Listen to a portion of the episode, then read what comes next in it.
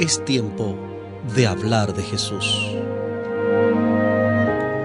La lectura sin comentarios del libro El deseado de todas las gentes. Hoy, el capítulo número 76. Judas. Hablemos de Jesús. Omar Medina les acompaña.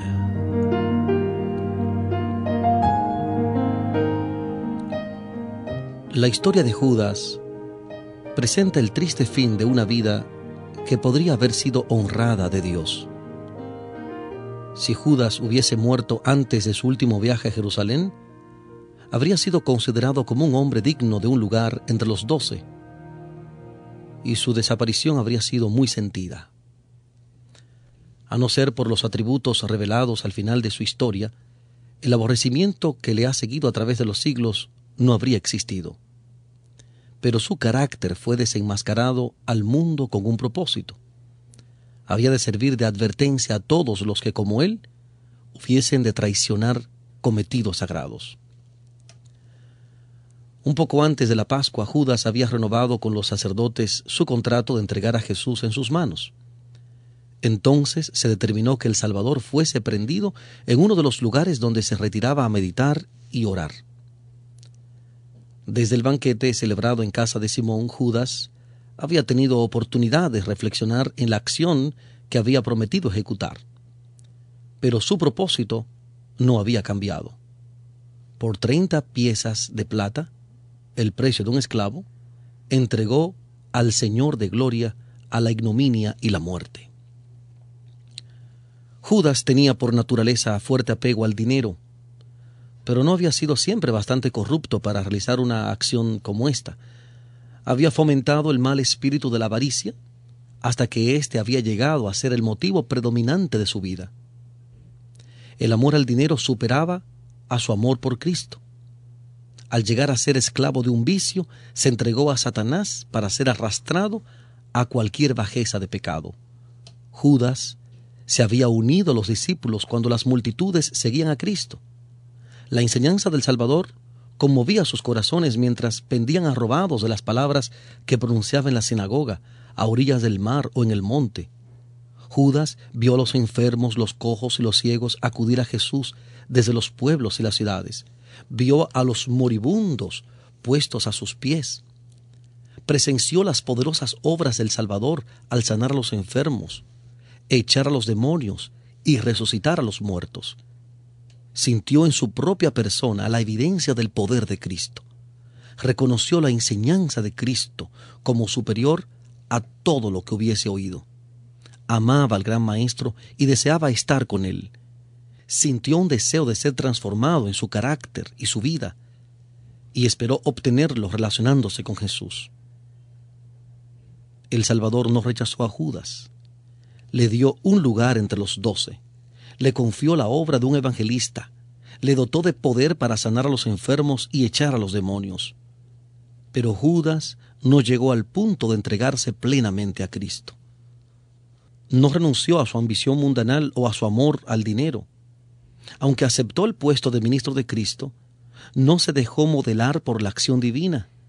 Creyó que podía conservar su propio juicio y sus opiniones y cultivó una disposición a criticar y acusar.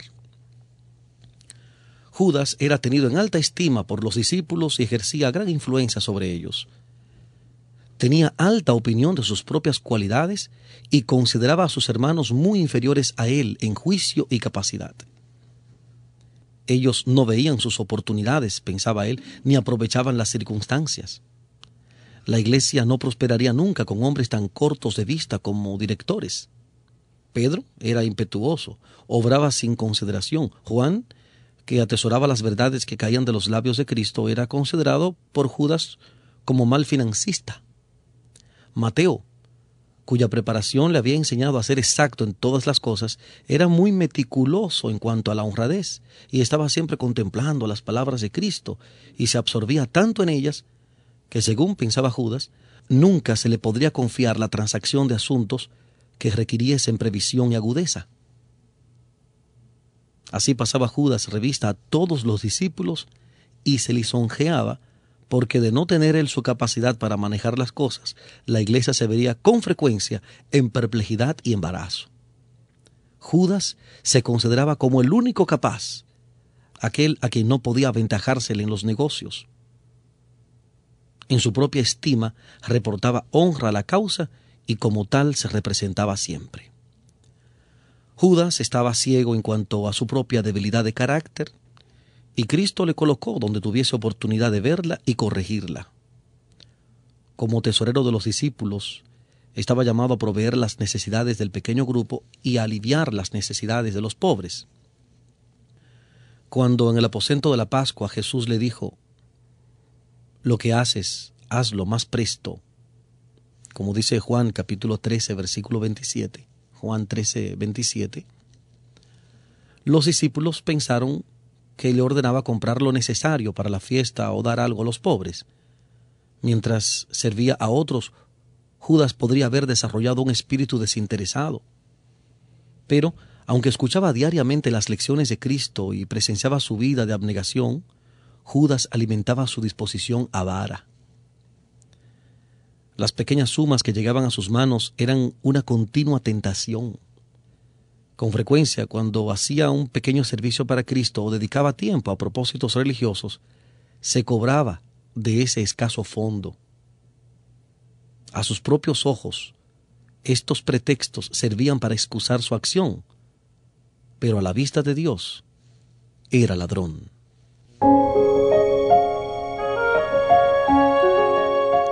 Estamos presentando Hablemos de Jesús la lectura sin comentarios del libro El deseado de todas las gentes.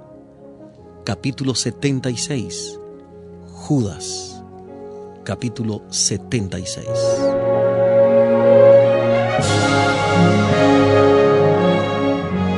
Hablemos de Jesús.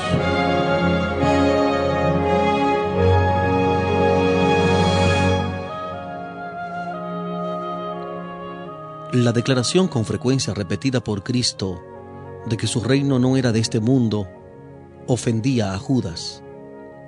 Él había trazado una conducta de acuerdo con la cual él esperaba que Cristo obrase. Se había propuesto que Juan el Bautista fuese librado de la cárcel, pero he aquí que Juan había sido decapitado. Y Jesús, en vez de aseverar su derecho real y vengar la muerte de Juan, se retiró con sus discípulos a un lugar del campo. Judas quería una guerra más agresiva. Pensaba que si Jesús no impidiese a los discípulos ejecutar sus planes, la obra tendría más éxito. Notaba la creciente enemistad de los dirigentes judíos y vio su desafío quedar sin respuesta cuando exigieron de Cristo una señal del cielo. Su corazón estaba abierto a la incredulidad y el enemigo le proporcionaba motivos de duda y rebelión. ¿Por qué se espaciaba tanto Jesús en lo que era desalentador? ¿Por qué predecía pruebas y persecución para sí y sus discípulos?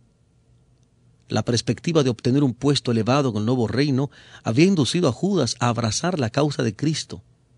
¿Iban a quedar frustradas sus esperanzas? Judas no había llegado a la conclusión de que Jesús no fuera el Hijo de Dios, pero dudaba y procuraba hallar alguna explicación de sus poderosas obras. A pesar de la propia enseñanza del Salvador, Judas estaba de continuo sugiriendo la idea de que Cristo iba a reinar como rey en Jerusalén. Procuró obtenerlo cuando los cinco mil fueron alimentados. En esta ocasión Judas ayudó a distribuir el alimento a la hambrienta multitud. Tuvo oportunidad de ver el beneficio que estaba a su alcance, impartir a otros sintió la satisfacción que siempre proviene de servir a Dios, ayudó a traer a los enfermos y dolientes entre la multitud a Cristo. Vio qué alivio, qué gozo, qué alegría penetraban en los corazones humanos por el poder sanador del restaurador.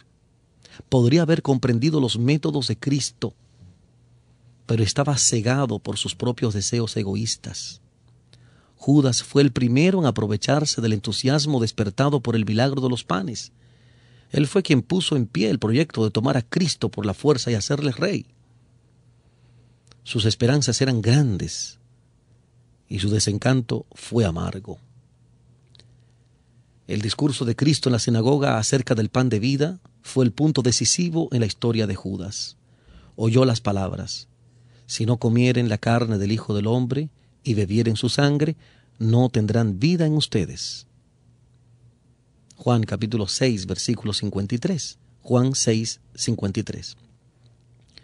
Vio que Cristo ofrecía beneficio espiritual más bien que mundanal. Se consideraba como previsor y pensó que podía vislumbrar que Cristo no tendría honores ni podría conceder altos puestos a sus seguidores. Resolvió no unirse tan íntimamente con Cristo que no pudiese apartarse. Quedaría a la expectativa. Y así lo hizo. Desde ese tiempo expresó dudas que confundían a los discípulos, introducía controversias y sentimientos engañosos, repitiendo los argumentos presentados por los escribas y fariseos contra los acertos de Cristo. Todas las dificultades y cruces grandes y pequeñas, las contrariedades y aparentes estorbos para el adelantamiento del Evangelio eran interpretados por Judas como evidencias contra su veracidad. Introducía pasajes de la Escritura que no tenían relación con las verdades que Cristo presentaba estos pasajes, separados de su contexto, dejaban perplejos a los discípulos y aumentaban el desaliento que constantemente los apremiaba. Sin embargo, Judas hacía todo esto de una manera que parecía concienzuda. Y mientras los discípulos buscaban pruebas que confirmasen las palabras del gran maestro, Judas los conducía casi imperceptiblemente por otro camino. Así, de una manera muy religiosa y aparentemente sabia, daba a los asuntos un cariz diferente del que Jesús les había dado y atribuía a sus palabras un significado que él no les había impartido. Sus sugestiones excitaban constantemente un deseo ambicioso de preferencia temporal y así apartaban a los discípulos de las cosas importantes que debieran haber considerado. La disensión en cuanto a cuál de ellos era el mayor era generalmente provocada por Judas.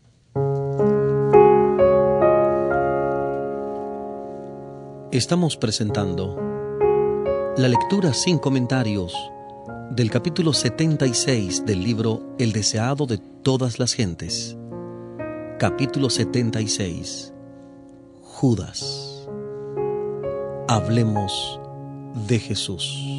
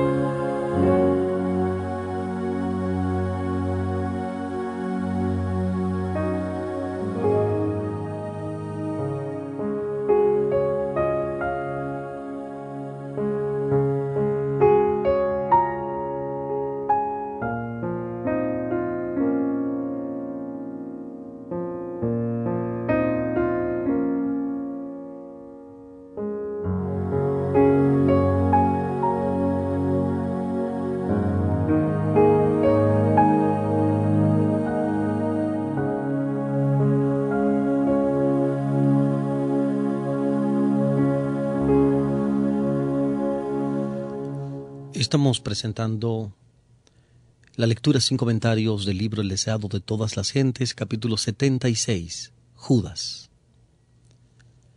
Cuando Jesús presentó al joven rico la condición del discipulado, Judas sintió desagrado.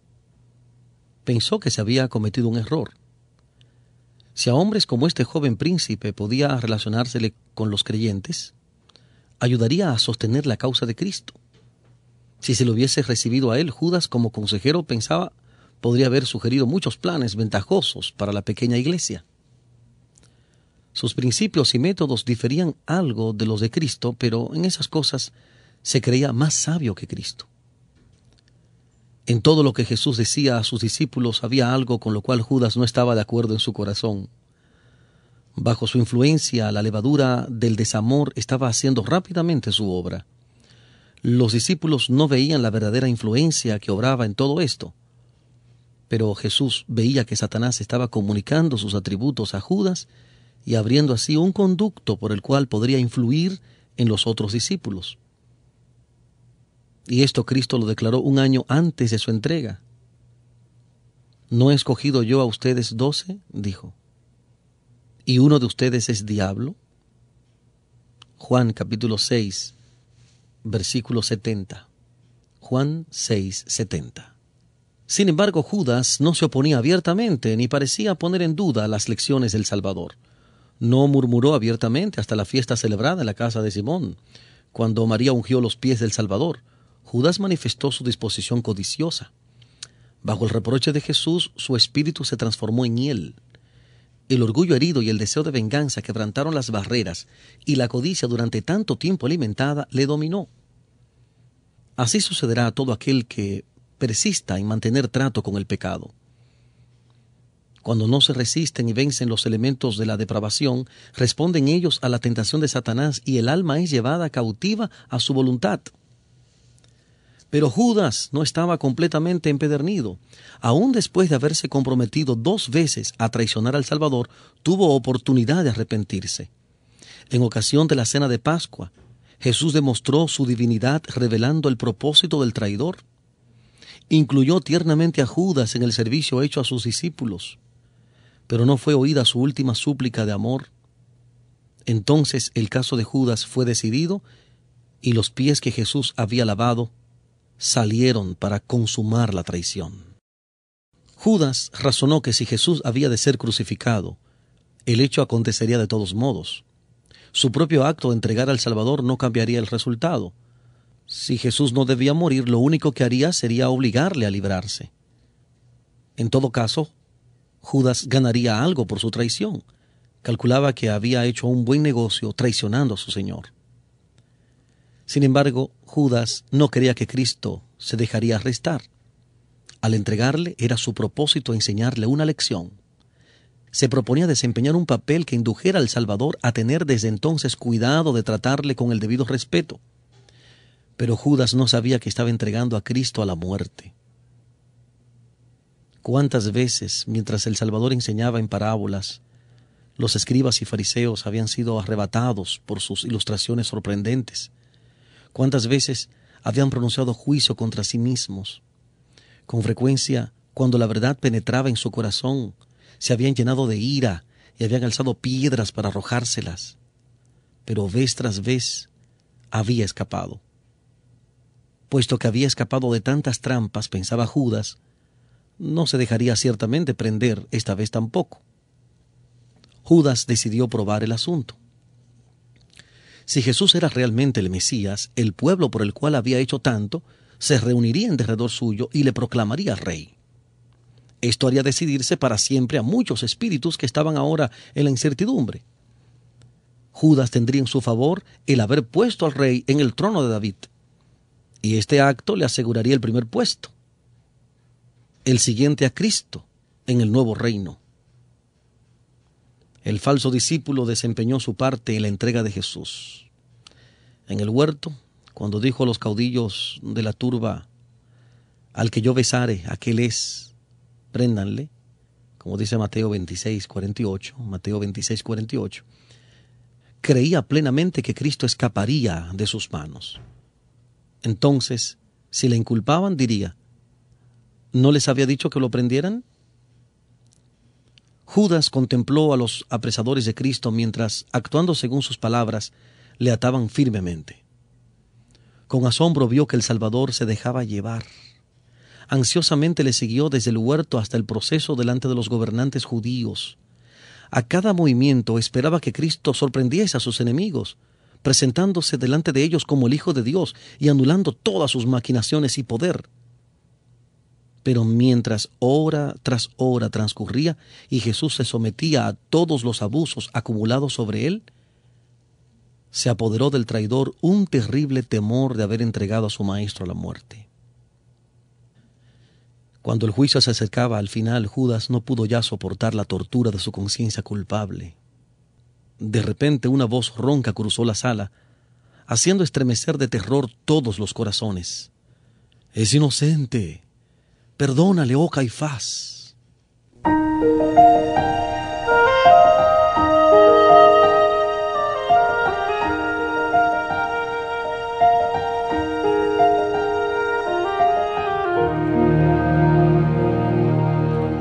Se vio entonces a Judas, hombre de alta estatura, abrirse paso a través de la muchedumbre asombrada.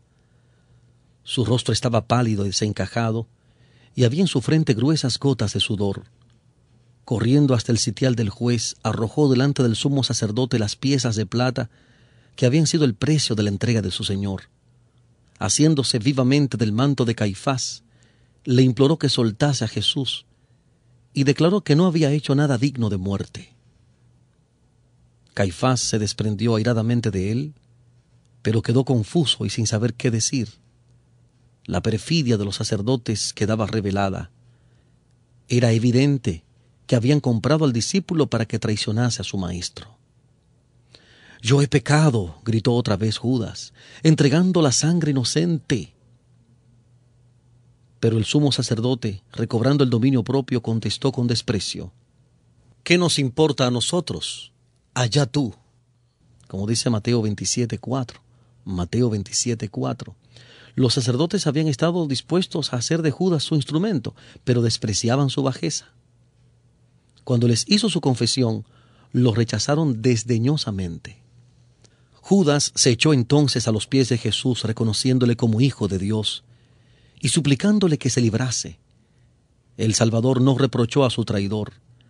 Sabía que Judas no se arrepentía su confesión fue arrancada a su alma culpable por un terrible sentimiento de condenación en espera del juicio. Pero no sentía un profundo y desgarrador pesar por haber entregado al Inmaculado Hijo de Dios y negado al Santo de Israel. Sin embargo, Jesús no pronunció una sola palabra de condenación. Miró compasivamente a Judas y dijo, Para esta hora he venido al mundo. Un murmullo de sorpresa corrió por toda la asamblea. Con asombro presenciaron todos la longanimidad de Cristo hacia su traidor. Otra vez sintieron la convicción de que ese hombre era más que mortal. Pero si era el Hijo de Dios, se preguntaban, ¿por qué no se libraba de sus ataduras y triunfaba sobre sus acusadores? Judas vio que sus súplicas eran vanas y salió corriendo de la sala, exclamando, demasiado tarde, demasiado tarde. Sintió que no podía vivir para ver a Cristo crucificado y desesperado salió y se ahorcó. Más tarde, ese mismo día, en el trayecto del tribunal de Pilato al Calvario, se produjo una interrupción en los gritos y burlas de la perversa muchedumbre que conducía a Jesús al lugar de la crucifixión. Mientras pasaban por un lugar retirado, vieron al pie de un árbol seco el cuerpo de Judas. Era un espectáculo repugnante. Su peso había roto la soga con la cual se había colgado del árbol. Al caer su cuerpo había quedado horriblemente mutilado y los perros lo estaban devorando. Sus restos fueron inmediatamente enterrados, pero hubo menos burlas entre la muchedumbre y más de uno revelaba en su rostro pálido sus pensamientos íntimos.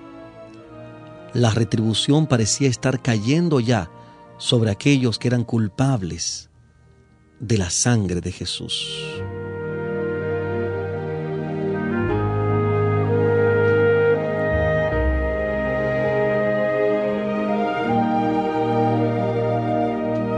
Hemos presentado la lectura sin comentarios del capítulo 76 del libro El deseado de todas las gentes. Capítulo 76. Judas.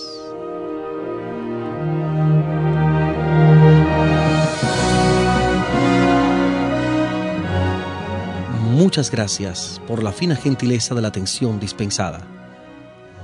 Omar Medina les acompañó. Hablemos de Jesús.